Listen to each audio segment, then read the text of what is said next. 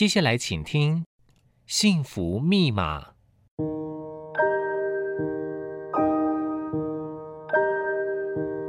物质的拥有只能带来短暂的快乐，内心的自在跟宁静才是值得追寻的幸福。让我们一起来解开幸福的密码。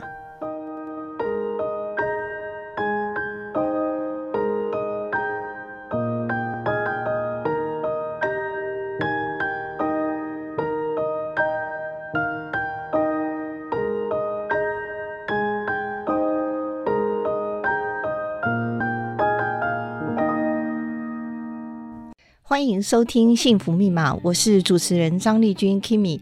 呃，我们今天非常的荣幸能够邀请到一位大导演，也是新锐导演，他也是编剧，他也当监制。呃，他算是我们台湾一个非常厉害的一位影视工作者哦。那其实我从小就很喜欢看电影，那所以对于导演都有非常仰慕的心情哦。让我们欢迎这个林孝谦林导演，导演好。Hello，Hello，各位幸福密码的听众朋友，大家好，丽君你好，很高兴可以来上这个节目跟大家分享。你看，那导演这个口齿清晰，而且非常的有条有理，又非常的有礼貌哦，真的是非常开心。那因为我知道导演非常忙哦，百忙之中能够操控到我们幸福面，我们觉得很开心。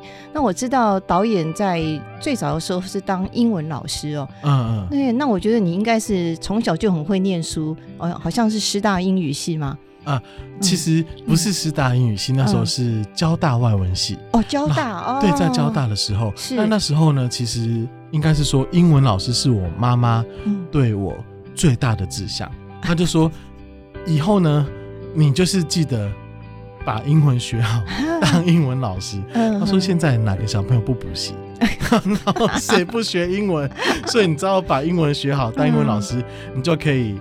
平安过一生，是就是非常的有趣啊！所以那时候，例如说在大学时期啊，我就会去做英文的家教啊，教学生啊，就蛮好玩。但其实我本身也很叛逆，我就跟我妈妈说：“可是我研究所好像不想再念英文，我想来学拍片。”哦，那他们一听啊，整个大转弯，对他们说吓傻了，因为在那个时候的环境是这样，就说那时候台湾的。海角七号哦，对啊，魏德胜对，还没有，还没有出来，还没出来哦。对，所以等于是说，那时候我妈妈听到说你要拍片，代表什么呢？你要抵押房子了，魏德胜也抵押了耶。对，你要卖房了。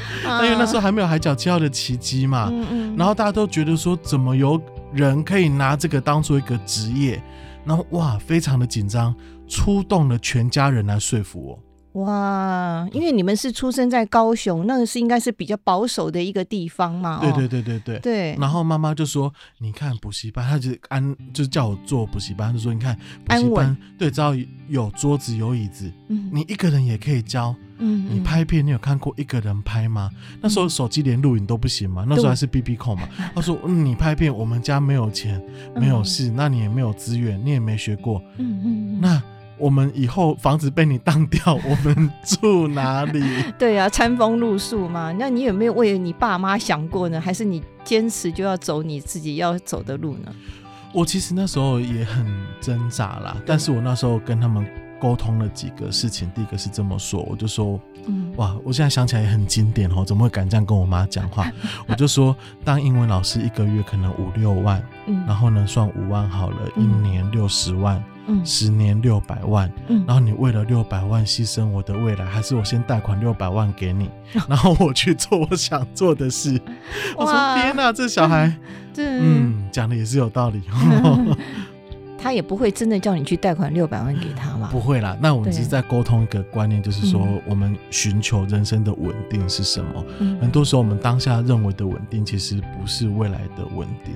嗯，但是我跟他说，我还是会把，就是说。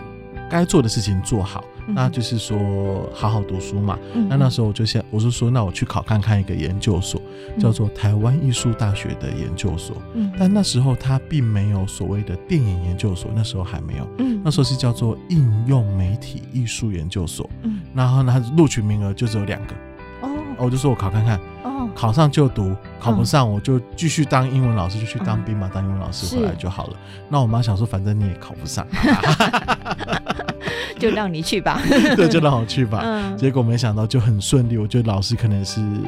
嗯，就是要看作品吗？不用，呃，要要看作品。但是当时我的作品我没有拍的作品嘛，哦，我当时的作品就是说写剧本。那因为外文系都会有做那个毕业公演，就是我们会有那种写了很多毕业公演要演出的剧本，而且还当时是用英文写嘛，因为得用英文演。那老师可以说，哇，这个作品教的很奇特，怎么还敢用英文写这样？然后就当时就有有去面试，然后就顺利有录取，就。就去上了，那因为我妈想说，毕竟是个国立大学，嗯，然后就先去念书看怎么样再说，就没想到就这样一步一步一步一步。由浅入深就进入了电影的世界，好像温水煮青蛙。对对对，慢慢让他们接受。嗯，我印象很深刻诶，就算那时候我毕业嘛，后来去美国再去进修。匹兹堡。对，在匹兹堡念书毕业，在美国待了两年。那是传播研究所。对对对，传播研究所。那在传播研究所的时候，其实很有趣，因为那个时候他匹兹堡是那个地方，呃，也很淳朴。然后我们读书其实。哇，印象很深刻，老师对我们那时候也很很严格哦，在国外的那时候的学习，然后就做了很多的训练。我那时候拍了一个短片，当我美国的毕业制作。哦，那那这个短片很特别，它讲的是一个智能障碍的女孩，嗯嗯，开车带着妈妈尸体流浪的故事啊，很很很独特。但是其实拍很很温馨呐，其实拍摄的很温馨，但是其实你听起来很不胜唏嘘哦。嗯嗯，那其实那个故事。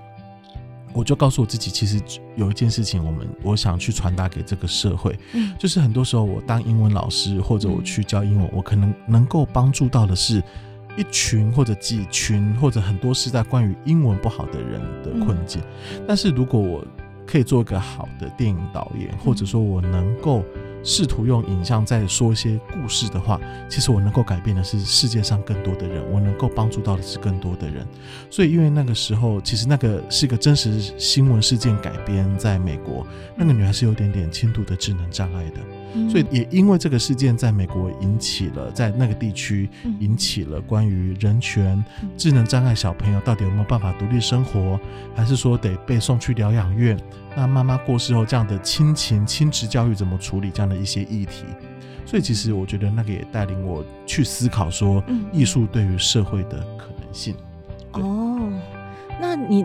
当时找的那个演员是真的那一位，就是智能有一点不足的吗？还是？呃，全部都是学生，而且我们全部只用四天拍完，嗯、花了台币七万块钱。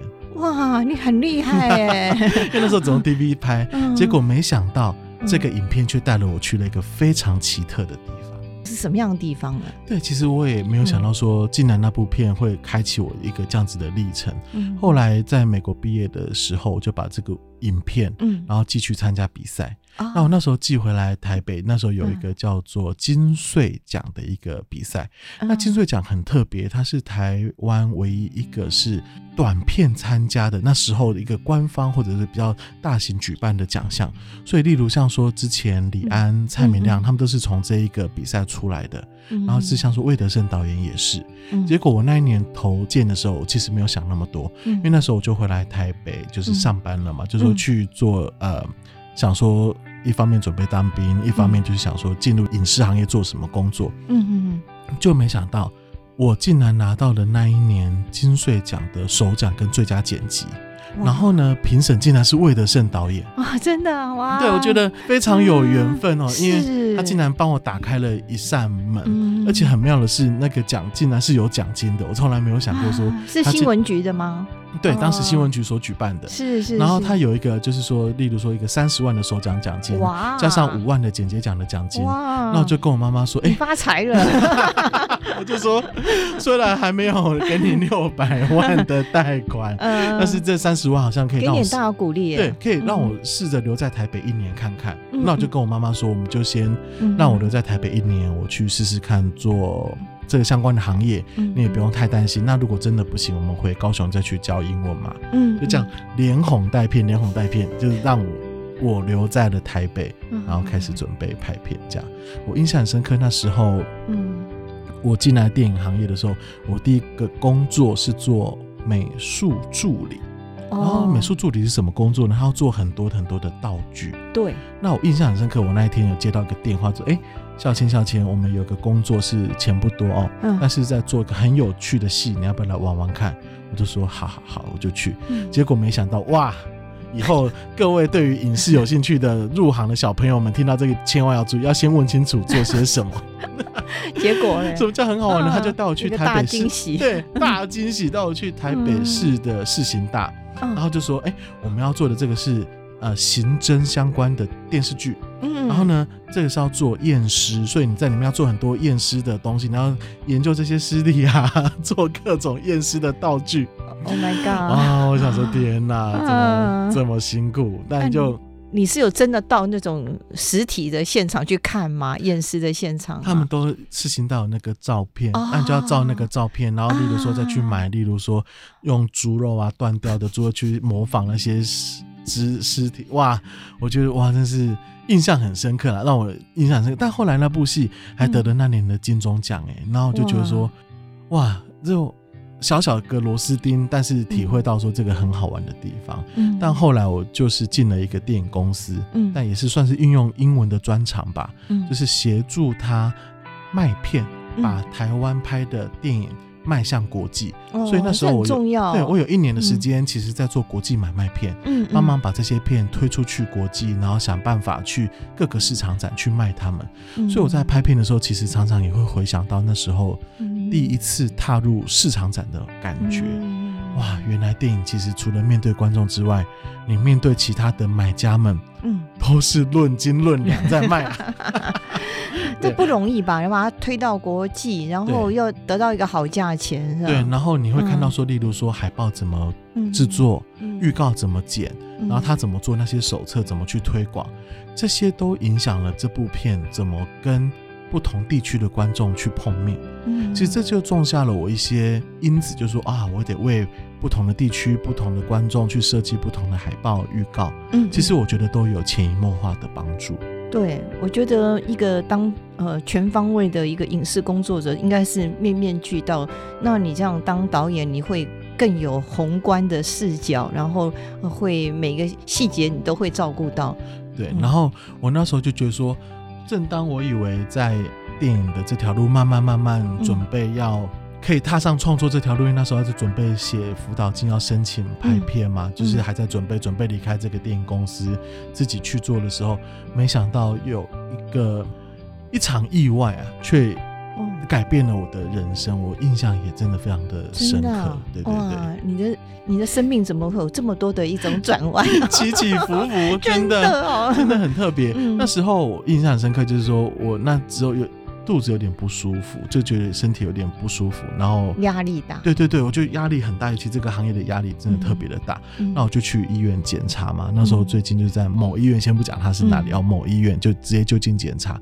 他就说：“哎，林先生，你。”家人在哪里？我说在高雄。他说你要打个电话给你的爸爸妈妈，请他们来台北一下。听这样的话很严重。对啊，我吓死，我想说怎么了？医生你不能跟我讲吗？他说你等你爸爸妈妈来一起讲。我想说他怎么比我还会卖关子？真的，你已经够会卖关子，还有一个医生 比我还会卖关子，那你会更恐惧啊？对，那我就赶快打给我妈妈嘛。他那时候他在新竹，刚好在去旅游。待机不后啊，完蛋了，他就他就连旅游都没有旅游，他就他也吓到了，对，马上就来台北，那就问医生怎么了，宝贝儿子。对对对，然后医生说：“哎、嗯欸，你知道你小小朋友现在状况不太行，他可能我们判断了哈，可能是癌症的第三期，那可能要赶快进行检验，然后要进行开刀治疗。”哇！我妈那时候一听就觉得崩溃，她说：“雷轰顶哎！”对，她就说：“你干嘛还拍片？然后怎么把你累死了？有必要这么辛苦吗？”那因为我堂姐是医医生嘛，那我就赶快去问我堂姐，就是寻找个 second opinion。对。那因为那时候我的状况是说我的肠子会痛，然后有点肿胀，这样。是胃胃方面。对对对对对对，就在肠胃上面。然后因为当时因为已经肿胀，也不能做切片嘛，就赶快给你做那个断层扫描。姐姐也说了一句很奇特的话，就说。这个看起来有点不规则，好像没有那么的良性，我们可能要赶快处理。哇，我我真是第二次的一种打击，对，吓傻了。然后医生就说那马上开刀嘛，那我妈就没回高雄，就留在台北陪我开刀。那那时候我的我还记得我印象深刻，我的老板还来现场，他就跟我妈说啊，怎么孝谦这么严重，那怎么出这么大的事情？但是他还没有拍片，没关系，林太太你不要担心，在他过世之前，我们一定会给他拍一部片。我 在那种节骨眼还讲这种话，对我妈就说拍个屁片啊！那哇，真的是命都快没了还拍片，那印象真的很深刻。那后来就是在手术过程中嘛，但我那时候被麻醉，我不是很清楚。那我妈妈跟我讲的，然后就说医生就打开门出来，然后双手是血，还戴着手套，然后就问我妈妈说：“那我妈妈是有开刀结束，还是要去跟医生握手？”医生说：“哎，你别碰，别碰，还在还在开刀。”那老板在旁边陪我妈。那医生说状况有点严重，好像有点。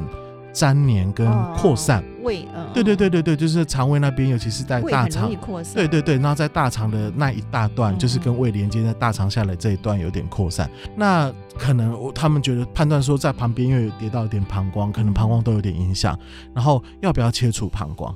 啊！我妈说怎么从胃到大肠到膀胱怎么这么严重？啊、然后呢，我妈就在思考的时候，我那个老板就说，就算他切除膀胱，我们也会让他拍他死前的一部 电影。你的老板好特别哦。我觉得他是，我不知道是想鼓励我还是想鼓励我妈。那你也听不到吗？我听不到，我在里面嘛。啊、我妈就很生气嘛，我妈说不要切，嗯、就让他有尊严的走。那我们就都不要跟他讲这件事情，全部都不能跟他讲这个。病，然后不要讲说有什么扩散，哦、都都不要讲那种决断力的。对，他就说不要就不切。那反正他问医生说切了能多久？大概三个月。那不切也没三个月。那、嗯、那如果这样的话，那就干脆不要切。对，就让他有尊严的走。切了也只有三个月，这真的不用切了。对对对对对对。嗯、然后他当时又做了那一个判断，然后如果出来之后就再恢复室嘛。那我妈他们都没有跟我讲说啊很顺利啊。那我老板说哎赶快起来拍拍片啊。我妈这次就没有吐槽他，因为他们还在演戏当中。对对对，结果没想到到底是迎来一个什么样的转弯，就就很很妙很妙。结果没想到竟然是一场误诊啊！对，太有趣了吧？真的，你可以把那个拍成一部电影。对，那我就误诊的春天，我就被带回高雄了，去疗养是吧？对对对对对，当时就回去高雄疗养了。哦，还好哎，我觉得这个误诊虽然是误诊，至少你的怎么讲，你你没有受到那个被他误诊切除膀胱。对对对，所以有个聪明的妈妈还是可以保住你的膀胱。真的，那我们休息一会儿来，再来呃请教孝谦导演哦，他经过这一场人生的一个巨变之后，他的人生是有什么样的改变？那我觉得你经历过人生这样一个大转弯哦，你对于生死或对于很多的观念，是不是更豁达了一点呢？对，其实我觉得那个改变真的很大。嗯、怎么说呢？因为像我举个例子，之前我们在拍片的时候，因为你要收音嘛，你要整个要。嗯整个拍片的现场，手机都是关机的。对，那你都就算家人打电话来找你，嗯、你都会很不耐烦的说啊，我在忙，我在忙，赶快就挂掉电话，赶快去做工作。嗯，尤其那时候大概才二十七八岁嘛，然后就是都是以工作啊，以事业为第一优先。嗯，然后其实你会非常忽略家人对你的爱跟感受。对，那我那时候不是就被送回高雄静养嘛，嗯、在那个时候，其实那个伤口其实很很大。然后呢，我花了将近三个月的时间，才慢慢起床，可以到走路，嗯、然后可以，因为他整个腹部都有做一个开刀的手术嘛，有引流是吧？对对对对对。嗯、然后等于是说，我妈妈还要再重新帮我把屎把尿照顾我，哇。就说我已经不是婴儿时期了，但是你三十岁的你，然后你要看到你妈妈这样重新照顾你，嗯、然后到你吃啊喝啊，到站起来复健走路。哇，其实那个印象很深刻哎，嗯、但是也是透过这一次的关系，我觉得很大的部分，嗯，让我知道说家人的重要，嗯，然后妈妈的重要，以及就是这种亲情的陪伴跟鼓励，嗯、我觉得这个是你再大的事业上的成就都无法去改变，嗯、无法去替代的，嗯，那。我呢，从那之后就会很珍惜跟家人相处的时间跟感觉，所以就就算到现在，其实这样回想起来，哇，也是十几年前的事情了。嗯、但是从那之后，我们就例如说我去到哪里拍片什么的，嗯、我都会跟家里联络嘛。嗯、然后我去到哪里，就是说不会像以前，我妈就说出去就像丢了一样，就像一个断线的风筝。是。那现在就是其实你就会维持着这个关系。那你就算说有些时候我去不同的地区拍摄啊，嗯、不同的呃。像说去美国啦、去加拿大，都大家都会保持。我觉得这个其实都有一个很大的影响。然后那时候我就跟身体比较好一点了，我就跟我妈妈说，我还是想回来台北。拍片，嗯，那他们说啊，你这样你还要回来，真的可以吗？嗯嗯，哎、欸，奇妙的是我那个老板又出现了，你这可爱的老板。虽然我人生的第一部片不是跟他拍的，嗯、但他也是个我很敬重的长辈。嗯，他就说：“你妈妈，你不要担心啦，那你就让他回来了，我们会照顾他。”嗯，然后我妈妈想说那时候，嗯。很妙，我觉得是他那时候看的那个印度有部电影叫《三个傻瓜》，有，对对对，他是看两遍，对对对，他可能说哇，那其实小孩他自己的梦，他就愿意让我回来，所以我回来之后就申请了辅导金，拍了第一部电影，我才这样真正真正的踏入了拍片的生涯，才真正的成为一个导演。对对对对对，所以其实之前哇这样的一个巨变跟历练，其实对我。嗯，后来进来拍片这个的态度跟珍惜很有差，嗯，因为其实我是用了一个某部分可能是一种生命的代价或健康的代价，或者对于一个承诺吧，可能跟家人的承诺进入了这一个行业，这样是是蛮特别的。嗯，可是我也觉得你蛮蛮有才华的，而且是多产哦，拍了很多部电影，从这个街角的小王子，对，那就是我的第一部第一部电影啊。对对对。然后那后来又有自由大道，也得到了金穗奖的首奖。然后比悲伤更悲伤的故事，那是更厉害，已经创造了四十八亿的一个票房哦。那想见你也是一个很好口碑的那个影片。那你拍了这么多剧情片，你自己有没有特别喜欢的哪一部电影？可以给我们介绍一下。嗯，其实有一部片，嗯，很有趣，或者我可以来分享一下。是，就说其实《小王子》那时候是我的第一部片嘛，哇，那时候其实很菜，很新手，那时候还是胶卷拍，那时候还不是数位的，嗯，所以其实对我而言，我在正式进入电影行业之前，我只拍过一部短片，嗯，然后来就去生病了，所以所以其实我真正当导演的经验不多，嗯，所以但是我一第一次拍那个长片，我觉得对我非常的痛苦。为什么？然后我就说哇，没想到真实的拍片是这样。然后工作人员，你可能你也不知道怎么跟他们沟通，跟那些创作人员你也不知道怎么跟他们这些不同的主创沟通。其实历经了千辛万苦拍出来一部片，其实我自己也觉得说，到底他是不是代表我，或他是不是最好，心里都一直在思索这个问题。所以想说，我真的还要再拍吗？嗯嗯嗯。那我想分享对我印象很深刻的第二部片叫做《与爱别离》。那这部片很特别，是说它其实是一个电视电影。所以其实我比较不在那个作品的规律上会谈到它，嗯、但是很特别的是，那时候就得到公共电视的支持，嗯，跟高雄电影馆的支持，嗯、那大概就用大概四百万台币，在高雄拍了一个算是电视电影的这样的一个项目，它就是用数位拍的，就是说在电视播出的，对对对对对。哦没错没错，但是因为在那个、嗯、那个年代，电视电影这个名词还比较新啦。嗯、是。那最有趣的是说，因为这是我在高雄拍嘛，嗯，我爸妈他们就可以来探班啊。他终于就知道说，到底拍片是怎么一回事。嗯、他就知道说，哦，为什么我在现场不能接电话？嗯、为什么说？他原本都以为是这样演一次就 OK，才知道说有每个不同的镜头、对不同的镜位需要剪辑。对，也是透过这一次，他们更了解我的工作。嗯，那我觉得了解工作之后有个好处就是彼此就不会啊担心，他就知道说哦，原来你们是这么在做事情的，他会比较放心。然后我觉得是一个很特别的经验。那这个与爱别离是不是也跟生死有关的？对对对，没错没错。他讲的是那个故事也很强烈哦，因为很有趣，是讲说啊一对姐妹哈，然后他们是因为他们爸妈离婚的时候被拆离了，对对对。那直到说到丧礼中才互相再重新认识，但是才知道说啊，原来是爸妈在他们出生的时候把两个小孩给交换了啊。对，有一个很强烈的故事在后面这样。很很很催泪煽情啊，但我觉得也是讲了一个母爱的伟大。嗯，那像后来拍《比悲伤》也很有趣，嗯嗯，因为《比悲伤》它其实是一个韩国电影的改编，嗯，那当时在台湾像这样子的一个翻拍片，嗯，没有那么流行，嗯，那当时为什么会来拍这个片？其实我觉得很很奇妙，哎，真的非常奇妙。就是说在哇，这个我们在大概六六月多七月多接到一通电话，就说哎。有一这样的一部片子，嗯、你们有没有兴趣看一看？嗯，看完之后觉得还不错啊。嗯，结果他八月多就告诉我们说，哎、欸，我们现在有这个钱要拍成电影，十二月要看，你要不要拍？我、嗯、说哦好，那剧本都没有哦，嗯嗯，就五个月内就赶快把剧本写好找演员，然后就拍了。那时候也都没有想那么多，你自己写？呃，对，就是照着那个韩版的感觉，嗯、自己自己来再来改编剧本。嗯、对对对，但当时我印象很深刻，是说他问我可不可以改的时候，嗯、我只记得我看的时候，我哭的稀里哗啦嘛，我觉得那片好可怜啊，怎么那么可怜啊？对对对。然后我就顺着我自己最内心的感受去靠近他。那我就去拍它，结果没想到拍完其实其实很顺利，然后卖到很多地方，也创造了四十八亿的票房，真不容易。对，就当时都完全没有想到说会有这样子，甚至在柬埔寨，嗯，他还超越了铁达尼号，真的，可能比铁达尼号更可怜。那你扬名国际嘞？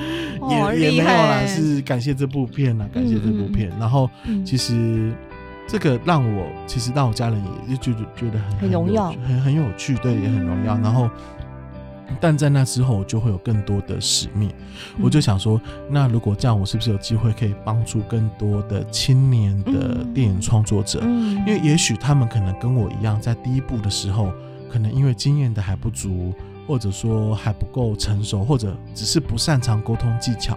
可能在创作上有一点点被影响到，对，那我怎么去协助他们克服这个问题？嗯、或者说，诶、欸，有些故事真的很不错，嗯、但是还找不到合适的人拍，我没有办法帮他们媒合合适的工作人员，嗯、所以这是为什么我后来会当监制的原因。嗯、其实最重要的是说，把正确的人放到正确的位置，嗯、然后协助他们做出最好的作品。哇，那除除非是大师级的人才能当监制哦，没有了，还不够，还不够。那我想，呃，你的感情一向都是非常的细腻跟丰沛哦，尤其是经过那次误诊，然后生死攸关这样子走过一呃一个鬼门关的感觉哦，那我觉得你是不是更加的心情上是更加的豁达，那层次更高？那你在写作剧本的时候，是不是因为你自己感情很丰富，或者说你经历过很多的感情的一些？呃，起起伏伏，所以你才能够写出这么多的，呃，就是都会情感的那种描绘，非常的细腻的一种剧本了。嗯嗯，因为其实我觉得。这个可能跟自己的小时候个性也有关，嗯，因为我我也很喜欢看电视嘛，从小就特别喜欢看电视。电视儿童。对，那我边看的时候，我就边讲下面的情节，然后我就边讲下面的情节。那我阿妈就说啊，你以后就去做这一行，当编剧，对对对，就做做这一行了。嗯，那其实后来发现说，经历过这一些，你来重新看待人生，其实真的会有不同的想法。嗯，那你其实会有更不同的角度去观察这些生命不同的脉动。那我觉得可能对于我对于这世界的接触也会有不同的体悟。嗯嗯嗯，了解。那你自己是不是有谈过很多的一种情感的一种经验？其实倒还好，还好。就是说，但我很喜欢看各种不同的书，从、嗯、里面去想象。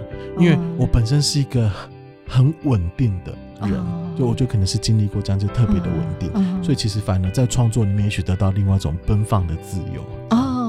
哦了解了解，所以你的现实跟你的这个 呃创作的时候是有一点点的完全相反的。了解，那我觉得孝先是一个呃人生故事非常丰富的人，而且他也非常会讲故事哦。我们刚刚可以听到他讲了他呃人生一个巨变呢、哦，然后从这个鬼门关这样过来哦，被医生误诊。那当然他的一种思维，我觉得是有一些不同，那也有一些宗教信仰，让他能够更找到新的一种安定。甚至有一种想要利他的一种心情，是吗？嗯，对。嗯、我其实，在十八岁的时候就接触了佛教嘛，嗯，然后也就接触藏传这一系列的佛教。是。然后，呃，其实，在一路的过程中，我总是觉得说很幸运，有很多人的可以帮忙，才有有办法有今天我能够拍片这个机会。贵人哦。对对对，举例像那时候，如果不是魏德圣导演选了我当那年的首奖，我可能没有机会。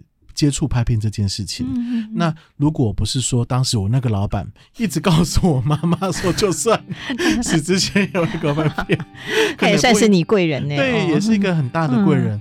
那如果不是那个医生，坦白讲，他也是我很大的贵人。他让我了解到说，创作其实很多时候。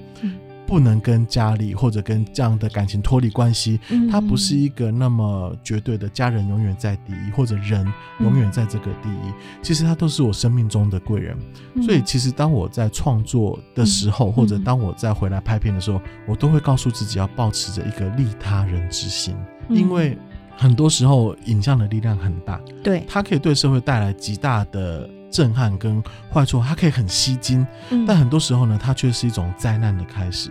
但如果说你把握这个度，其实这个东西它反而可以帮助到非常多人，去开启很多的辩证跟想象。嗯、所以很多时候其实并不是说利用影像去只传达一种单纯善的信仰，而是说你必须让大家有一个探索的智慧，嗯、那以及说。培养出一种对于情绪上面说，哦，原来这就是人的情感，人都有共情嘛。嗯，嗯，你看到悲伤的人，你看到难过的人，当你体会到他的心情的时候，其实我们人会换位思考，嗯，你开始会了解到说，原来他有他的苦难。嗯，下次当你遇到这样的人，其实也许你就不会那么的严苛。嗯，所以我就说，有些时候其实影像或者故事，嗯，它有个很大的好处，它可以很身历其境的带领观众。进入这样的世界去体验，嗯，那我觉得说，其实这个跟现在越来越新的影像科技也有关联，就像我们现在手机就可以拍，嗯，我们现在有 VR，我们有三 D，嗯，但其实万本不离宗，它就是在探讨人跟人的情感，嗯，对，所以如果说就我的角度，如果我可以帮忙一点点，或者说我可以带来一些正向的力量，嗯，那我觉得这可能就是当年在三十岁那一年帮助我走过鬼门关的老天们。嗯，给我的一个任务或使命，嗯、这种感觉是是是。那你感觉现在很像这种大宗教家那种 悲天悯人呢？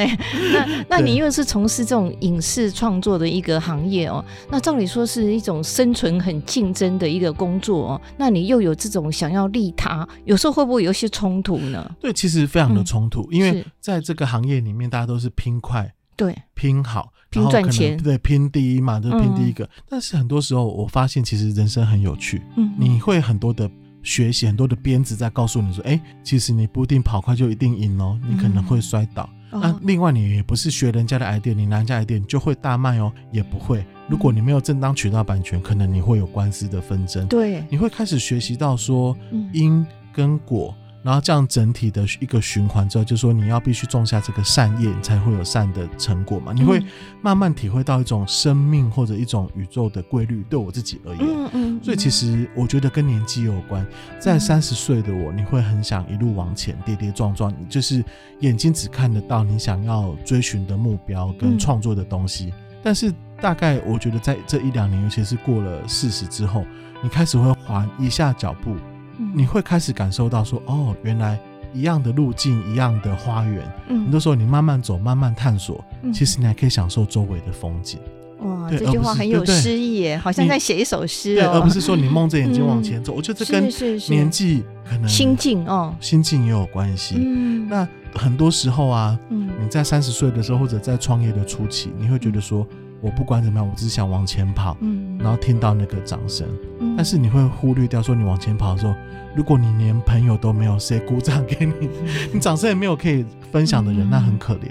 真的，可是因为影视产业，就像你妈妈讲的，她很怕你卖房子啊。当然你没有卖房子，她那个资金的一种去找到那个资金的活水是很很辛苦的吧？对对对对对。那你这方面你要怎么样的处理这一部分的一些问题呢？像这个，其实我就想的比较简单一点点，嗯、例如说我们有多少钱做多少事。嗯、那例如以现在每一年国片市场的。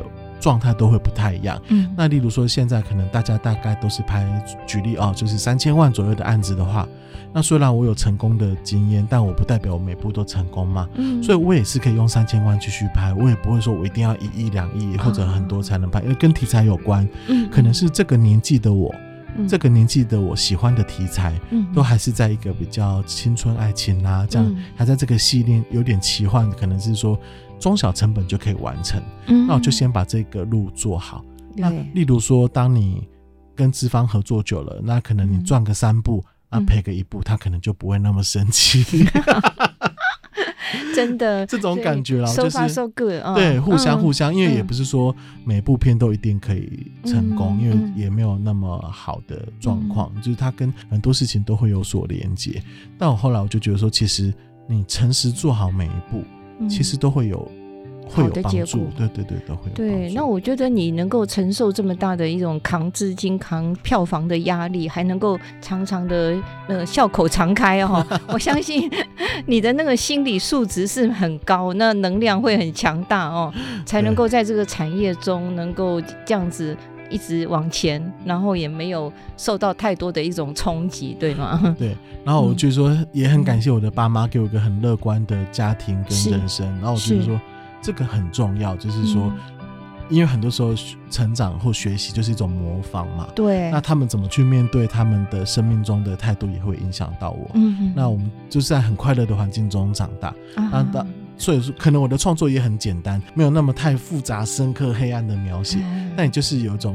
温润跟善良，这跟你原生家庭是很有关系的。我觉得是，其实是很、很、很接近的。然后同时呢，我觉得可能是我对于自己影片的企图跟向往，因为我还是希望说可以带给大家一些比较正向的东西嘛，一些温暖。对对对对对，它是在一种这样的一个路途上。是，那因为我们知道我们在台湾的影视产业哦，也没有说太太蓬勃哦。那跟以前我们看到那个。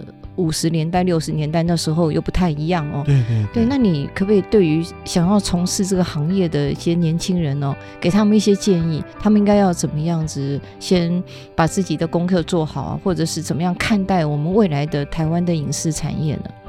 对，我觉得现在的影视产业有个很大的特色，跟之前很不一样。嗯，像之前你必须受过专业、很专精的教育，嗯、你要会使用那样的摄影机，对，才能够拍。对但现在不用喽，你知道有手机，你知道有什么？是其实创作媒体非常的多元，嗯、但是你要怎么样找出自己的特色或者自己关注的那一个世界，反而变得很难。嗯因为很多时候变成说，你可能要有一个比较强烈的冲突，嗯，可能要比较煽动性的东西，它才会很快吸引目光。嗯，但是这个东西其实养大胃口后，你也走不久。它是不是你真正想做的很不一样？现在外面的世界很嘈杂，嗯，但是自己的内心你却偶尔听不到了。那现在外面的技术很简单，嗯，但是你自己到底想要拍什么，你却看不见了。哇，这句话很有道理，对，所以很多时候，反正你得。回到自己的对对对对对，沉静下来，回到自己的内心，然后你要很诚实，就说也许这样的片很容易吸引目光，但可能不适合我，那我不要拍。我说，哎，这样的片很很吸引目光，也很适合我，我就勇敢去做，嗯，都可以。就是说，但你要很诚实，了解自己的位置或者自己喜欢什么，那这个东西就它就会带你走的很久很久，嗯，因为其实喜欢的东西也是会变。对，所以你也会成长吗？没有关系，就是但是你要很诚实，嗯、知道说自己到底是不是真的喜欢，那、嗯、他拍起来才会有那个力量在，不然都会有一种虚假啦，或者都会有一种去迎合别人的感觉。嗯、但是还不如说有一个很真实自己的力量，我觉得他就会很强大。嗯，寻找到内心的一种力量，所以 story 还是最重要的，而不是那种技术方面，对，对不对？对，没错没错，嗯、因为。对 story，每个人都对于一个故事有他自己的看法。嗯，那你自己的看法是什么？为什么你想讲它？嗯，那就会带领你把这个作品做得与众不同。哇，这句话很棒，我们可以让大家能够醒思哦。那因为我们这节目叫《幸福密码》，那想要请问孝谦导演，你自己觉得你幸福吗？那你的幸福密码是什么？嗯、其实我觉得一路以来我都蛮幸福的，就是说有家人啊，嗯、然后师长啊，很多友人的陪伴。嗯哼。那其实我后来发现，幸福的密码是给予。哇，对，当你愿意给予别人的时候，嗯、其实别人也会很很认真的接受他，也他也会回报给你。真的，对，我觉得这个很重要。嗯、像说在去年的时间，嗯、我就特别回来服务，嗯、在台北电影节，然后金马奖、嗯、优良电影剧本以及高雄电影节，嗯、我都做了非常非常多的讲座。那透过这样的讲座，免费的讲座，就是说跟呃现在的青年创作者们交流，除了是说教他们怎么去报告啦、写作啦，怎么去集资啦、怎么找案子啊、怎么去组工作团队啊，不同的课程，然后甚至有法律相关的课程，就是说告诉大家怎么进入电影这个行业。但也是因为透过这个分享。我反而看到最新世代他们在思维的路径跟他们的思维的想法，嗯、所以我觉得去年的这样的一个路程给我很大的启发。哇，对对对，那你付出的呃，同时你也吸收到很多的一种哦 feedback 这样子。对对对，因为他会告诉我说他们最近最关心、嗯、最想做的是什么。嗯、那如果我没有踏出分享的第一步，嗯、我不会得到这样子精彩的收获。是是是，好棒哦！我们今天觉得这个孝先导演给我们非常非常多的一个启发，然后也让我们知道，其实是给予就是一种很大的幸福。非常谢谢，因为时间的关系，我们只能跟您访问到这里。希望下次还有机会再跟您来抬杠。好，谢谢，谢谢，谢谢孝谦，谢谢听众朋友的收听。那我们幸福密码就在这里跟大家说再见，拜拜。